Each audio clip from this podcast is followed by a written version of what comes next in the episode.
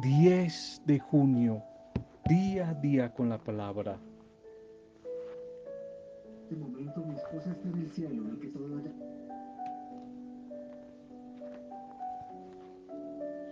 ¿Para qué hacer planes? Nos preguntábamos. ¿Para qué planear?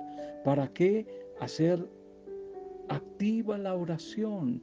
Que me lleve, que me motive a planear la vida, a ordenar un poco la vida. Y decíamos que en un primer momento, porque somos imagen de Dios. Y Dios lo hace, Dios planea, Dios organiza, Dios ordena la vida, Dios planea.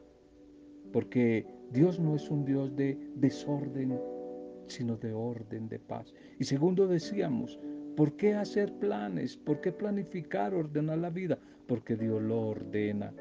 Dios lo ordena. Dios ama el orden. Por eso necesitamos hacer un plan, un esquema de vida, de trabajo planificado, con cuidado, con discernimiento, para estar en obediencia a la propuesta de Dios, a su plan, a su propósito para nuestras vidas. Pero hoy el tercero, el tercer, ¿por qué planear? ¿Por qué organizar, ordenar la vida? Porque planear, ordenar la vida es un signo de buena administración. Buena administración. Y la administración buena trae bendición. Así que tengan cuidado de su manera de vivir. No vivan como necios, sino como sabios. Aprovechen bien el tiempo, al máximo el tiempo oportuno, porque los días son difíciles. Por tanto, no sean insensatos, sino entiendan cuál es la voluntad del Señor. Ser buenos administradores en la vida integral.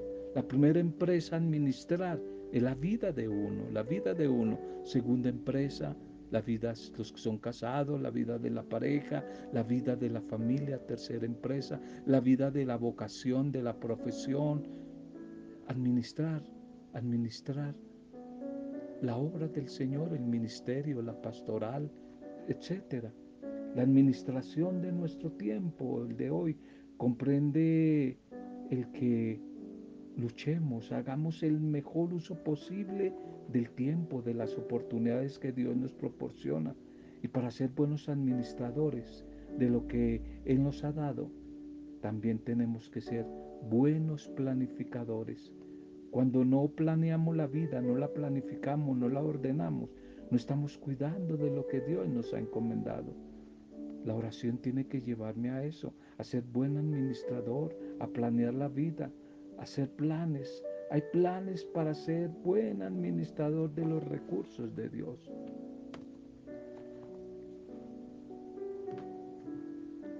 Salud y bendición a tu vida a esta hora. Saludo y bendición nuestra oración por las familias, por tu familia, por las pequeñas comunidades, los grupos, las pastorales, los microempresarios por todos los que están atravesando días duros, días difíciles. Te recuerdo que no estás sola, no estás solo. El Espíritu de Dios, el Espíritu del resucitado camina contigo. Y muchas personas estamos orando por ti. Ánimo, ánimo que en el nombre de Jesús días mejores van a llegar. Hoy nos alegramos, oramos, intercedemos, damos gracias por la vida de Mauricio Franco y Nora Guevara en su cumpleaños, que a través de la vida de Mauricio y de Nora sean bendecidos todos los que hoy celebran la vida, todos los que hoy recuerdan y han vivido y con el recuerdo de paz viven una fecha, un aniversario, una fecha especial. Feliz día para Mao, feliz día y bendición para Norita, Bendiciones nos unimos a las familias, a los amigos, para agradecer por ustedes, interceder por ustedes, desear lo mejor del amor de Dios a sus vidas y bendecirlos en el nombre del Señor. Segundo mensaje para hoy. Titulemos el mensaje, cuidado con tu cara, cuidado con la cara, que la cara a la final no es tuya. Cuidado con la, el rostro, la cara que ponemos el corazón alegre hermosea el rostro, mas por el dolor del corazón el espíritu se abate. Proverbios 15, 13. Cuidado con tu cara, que a la final tu cara no es tuya, es para los demás, es de, los demás. Las empresas de cosméticos es un negocio que en los últimos años se ha multiplicado y deja grande rentabilidad. Un buen negocio, lo, todo esto de los cosméticos. Estas empresas facturan millones de euros, de dólares por año en sus productos. Y quizás podemos decir, sin temor a equivocarnos, que la reina del mercado de este tiempo, del mercado de hoy, la cosmética.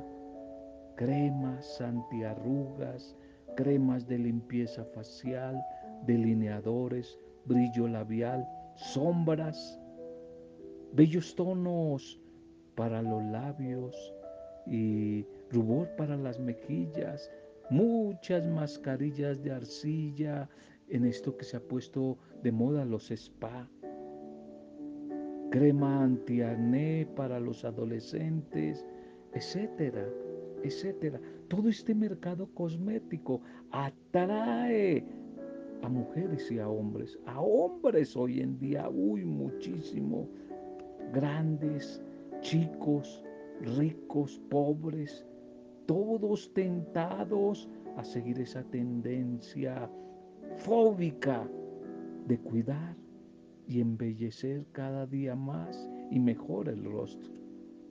Pero en realidad tu cara no es tuya. Si lo sabías, tu cara no es tuya.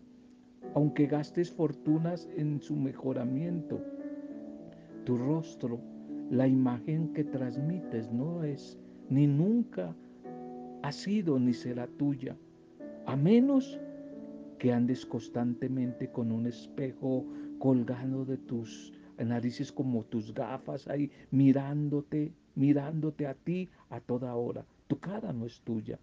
De lo contrario, los que vean y disfruten tu rostro siempre van a ser los demás, nunca tú.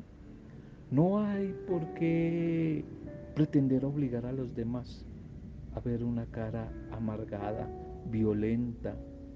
No hay duda de que nos agrada ver rostros alegres y optimistas. Y del mismo modo, los dueños de esos rostros tienen derecho a esperar reciprocidad de nuestra parte, de devolverles una sonrisa y una cara alegre. ¿A ti no te parece que hoy en día poco se ven esos rostros, como que escasean esos rostros amables, sonrientes? Abundan, eso sí, las otras caras las de ceño fruncido, algunos llaman las de cara de puño, cara de revólver. Y muchos de esos rostros, qué tristeza, están en los templos. Están en los templos y rezan, y, pero su rostro sigue siendo duro, fruncido. A veces aparecen por ahí algunas sonrisas, pero forzadas. Las de los ojos airados, como salidos de órbita y muchas veces con los dientes y las muelas apretadas y las mandíbulas tensas. ¿Será acaso por eso que al entrar a un centro comercial necesitamos que se nos diga, sonríe, lo estamos filmando, lo estamos grabando para una fotografía, para etcétera, para un video, sonríe. La palabra del Señor nos dice en el libro de los Proverbios 15:13 que el corazón alegre hermosea el rostro. Es decir, que una cara dura, tensa, vinagrada, puede estar simplemente evidenciando que ese corazón está cargado de heridas, de dolores, de pesares. Es que al fin y al cabo, siempre de la abundancia del corazón va a hablar la boca. De tal manera que la cara es la ventana del alma y así te eches crema, nos echemos cremas, eh, cosméticos, pero la cara es la ventana de presentación, de relación con los demás. Y muchas veces Habla de una casa sucia por dentro, de un dueño sucio que tenemos por dentro. Así también, una, un rostro triste me habla de una vida y de un individuo triste. Te hago una pregunta. ¿Cómo está tu corazón? Hoy, ¿cómo está tu interior? Alegre porque has experimentado la paz, porque has experimentado el amor de Dios. O triste con todas las cremas que puedan existir en tu rostro, pero triste hasta tal punto que no puedes disimularlo. Sonríe que Dios te ama. No lo olvides, el corazón, el corazón es mío. Puedes llorar, el rostro es de los demás. Debe, debe, debe sonreír. Sonríe. Creo que se nos está borrando la sonrisa del rostro. Tal vez me equivoque, pero hay gente que pareciera que hace mucho tiempo no sonríe. Pregunto, ¿cuándo fue la última vez que te reíste con ganas? quizás hasta llorar. Parece que esa sonrisa natural que brotaba de nuestros rostros ante la mínima bobada, morisqueta, cuando éramos niños, ha quedado allá en el pasado, muy lejos, para muchos quizás allí en la cuna. ¿Qué nos estará pasando? Es que estamos rodeados, amenazados por tantas dificultades, tantos problemas, tantas desgracias en el mundo, tanta injusticia, tanta inseguridad. Podrás poner quizá las excusas que quieras, pero debes saber que si escoges una vida amargada, resignada y quejambrosa, la primera persona perjudicada siempre vas a ser tú. Duele, claro que duele. Molesta el desperdicio y la indiferencia, pero andar por la vida con una cara larga hará que te tropieces con tu misma tristeza y que caigas. De alguna manera, Dios es nuestro buen Dios, nos dio el rostro para los demás, para los otros, aquellos que observan tu cara y la disfrutan o la soportan. No tiene por qué enterarse todo el mundo de tus dolores, de tus problemas, de los vacíos de tu corazón. Si es bueno compartir con aquel amigo que está cerca y te ofrece su hombro para llorar, pero debes tratar, luchar, tratar de transmitir un mensaje alegre y optimista siempre. San Pablo el apóstol aconseja en su carta a los filipenses, alégrese en el Señor siempre, les repito, alégrese. Es verdad que muchas veces hay que esforzarse por reír, pero es un esfuerzo que trae paz. Hoy se habla mucho del beneficio de la terapia sanadora de la sonrisa, se habla mucho. Se habla de que algo así de 350 músculos de tu cara se activan cuando sonríes. Cuando sonríes. Cuando sonríes. Está comprobado que quien más ríe, más vive. Así que sonríe, aunque solo sea una simple sonrisa en medio de tu dolor y de tu tristeza. Porque la verdadera tristeza es no saber sonreír. Te pregunto, ¿eres feliz? No te pregunto si te diviertes. ¿Eres feliz? Solo aquel que está en paz con Dios, en paz consigo mismo, en paz con los demás, en paz con la obra de Jesús allí en la cruz y a favor suyo, siguiendo sus huellas, puede estar en paz con los hombres, consigo mismo o con los demás. Es que definitivamente la paz y la felicidad se pueden cultivar cuando verdaderamente tenemos a Dios dentro de nuestro corazón. No lo olvides, no lo olvides. No lo olvides, el corazón es tuyo, puedes llorar, el rostro de los demás, debes sonreír. Vamos a la liturgia. La liturgia, nuestra liturgia para, para este día. Vamos a nuestra liturgia para este día. La primera lectura para hoy es del libro de los Reyes, capítulo 19. Reyes 19, 9 al 11 y después el versículo 16. Pero titulemos, titulemos el mensaje, la traición del corazón. Permanece de pie en el monte ante el Señor, le dice el Espíritu del Señor a Elías. Por aquellos días Elías llegó hasta Oré, el monte de Dios, se introdujo en la cueva y pasó la noche.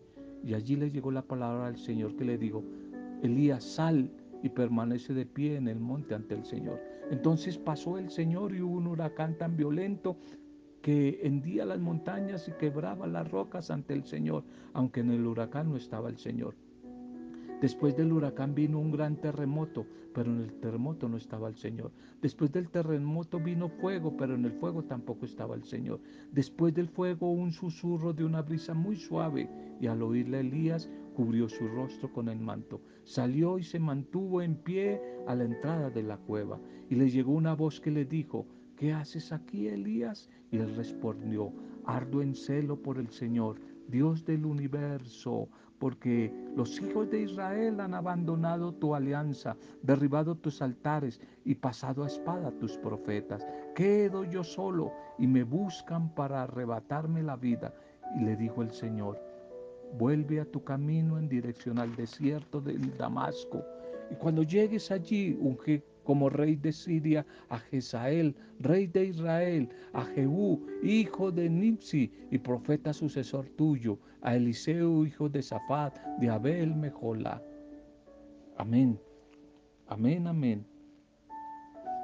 Con certeza no sabemos cuándo tuvo lugar esta primera llamada o que algunos llaman la vocación de Elías, pero el texto que hoy podemos, que hemos escuchado, podemos considerarlo como su segundo llamado. El texto la da por supuesto cuando irrumpe Elías con una palabra divina. Vive Yahvé, Dios de Israel, a quien sirvo. Elías es un enviado a través del cual el Dios Yahvé actúa y habla a su pueblo. Y no otra cosa es el profeta. El profeta no es el que anuncia simplemente las desgracias del futuro, eso no es el profeta. El profeta es el que habla en nombre de Dios. El profeta es la boca de Dios en medio de su pueblo. Es el vocero de Dios. En nombre de Dios, el profeta ha combatido los más recios combates religiosos de su tiempo. Elías ha afirmado que Yahvé es el Dios verdadero, es el Dios del agua y el Dios de la vida, y no Baal, que Él es el Dios de la justicia, que Él es el Dios de la justicia. Es muy posible que esa manifestación que se halla en el monte Oreb, la teofanía, eso es una teofanía, una manifestación, debe situarse históricamente al final de la vida de Elías, cuando ya todo estaba realizado y como que no quedaba más que proveer o esperar a la sucesión del profeta. Pero sin embargo, no obstante su actual colocación después de la escena de, allí del Monte Carmelo, también tiene pleno sentido. Esta malvada mujer Jezabel, la esposa del rey Ahaz, no se queda quieta y reacciona ante la muerte de sus profetas y le declara la guerra al profeta y lo persigue a muerte, sea lo que fuere. Este hombre maravilloso que algunos llamaban el hombre de fuego ha dejado paso al hombre débil.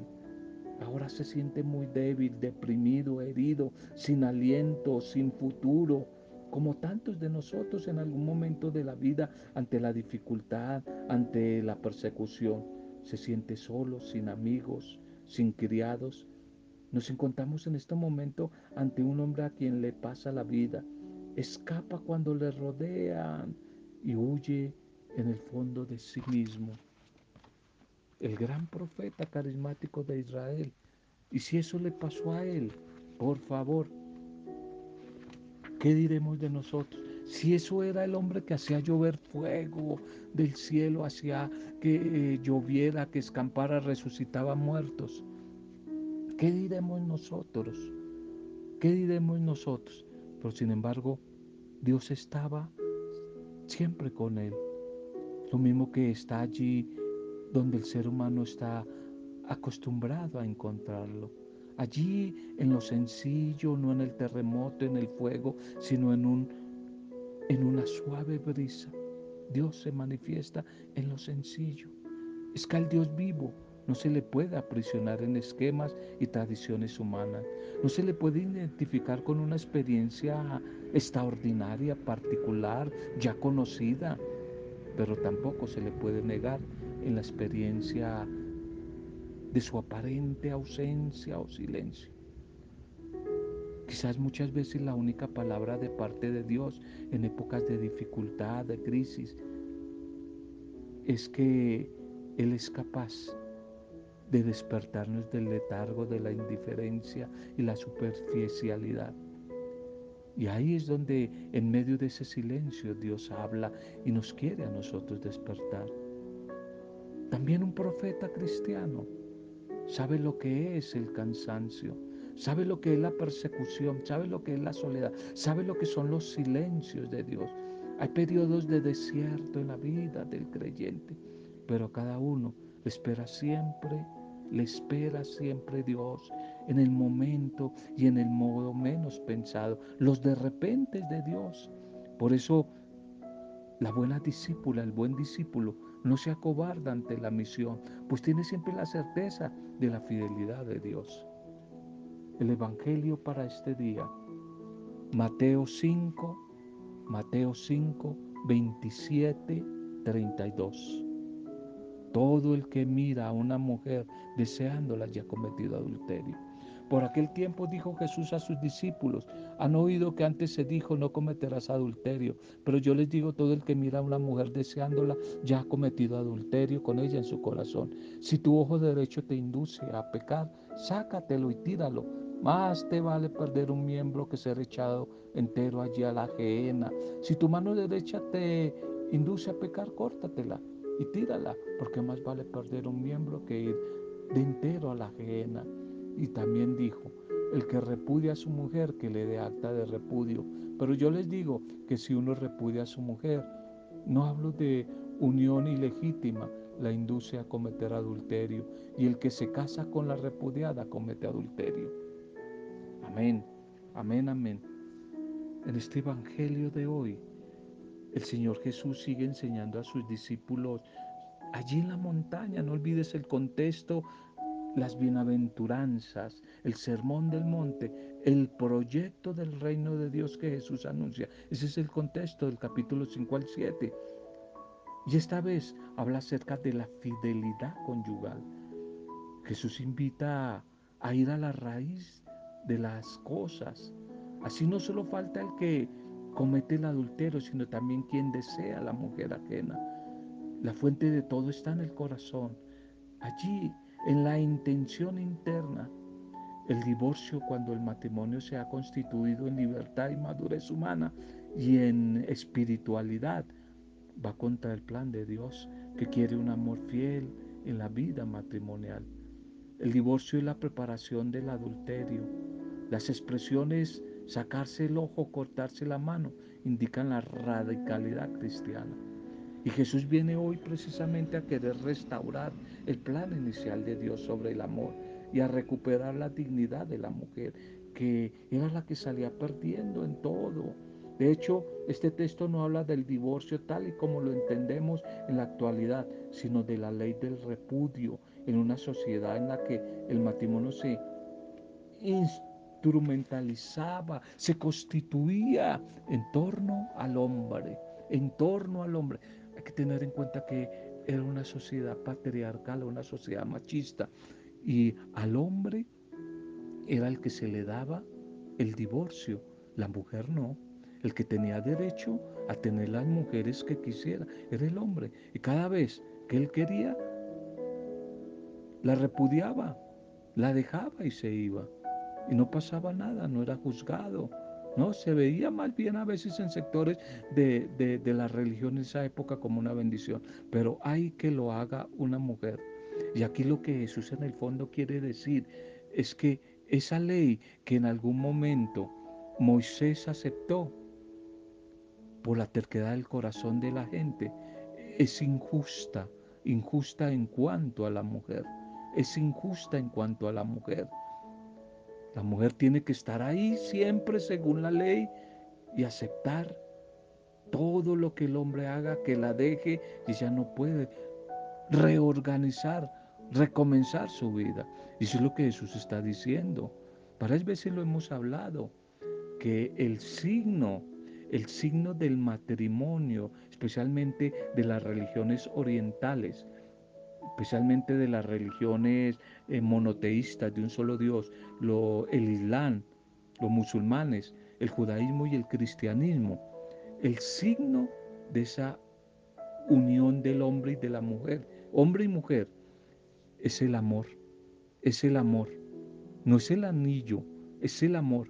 De tal manera que varias veces lo he repetido, cuando el amor deja de ser, ya no hay sacramento. Cuando se maltrata el amor, cuando se mancilla el amor, cuando se saca el amor, y Dios es amor, ¿no? Dios es amor. Cuando se saca a Dios de la vida, ya no hay sacramento, ya no hay sacramento. Es un texto complicado, especialmente para aplicarlo en esta época. Complicado, complicado, complicado, porque hay que saberlo y entender que se, se constituyó en la antigüedad en un contexto a favor del hombre. Y a Jesús no le gusta eso. Y Jesús viene a defender los derechos de la mujer. Entonces es un tema muy difícil, especialmente para tratarlo hoy con mucho pensamiento de personas conservadoras que siguen pensando en la ley del aguante, que su marido la maltrata, su marido eh, no la respeta, ya no tiene afecto por usted, tiene más mujeres. Usted no se puede separar porque hasta que la muerte nos separe, hasta que la muerte sí, hasta que él la mate. ¿Cuántos feminicidios se hubieran podido evitar si no se hace una lectura sabia, inteligente, equitativa del sacramento del matrimonio? ¿Eh?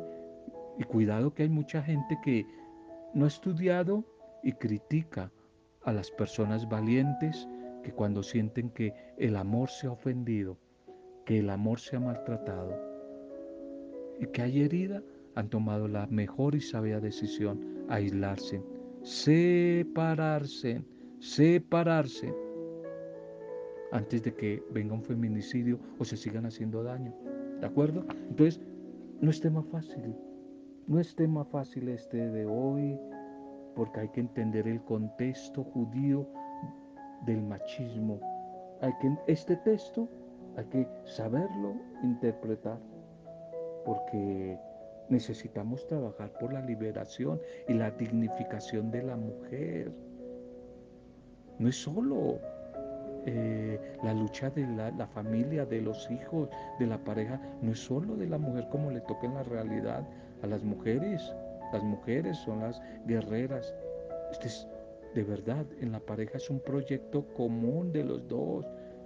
Pues dignificando a la mujer, se dignifica al hombre.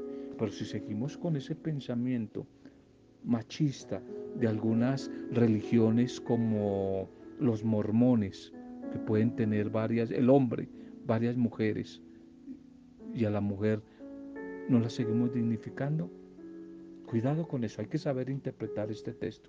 Oremos, démosle gracias al Señor por la bendita palabra de hoy. Padre, gracias.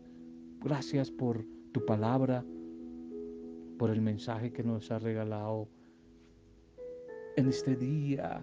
Eh, mi rostro no es mío, es de los demás. Mi corazón sí es mío.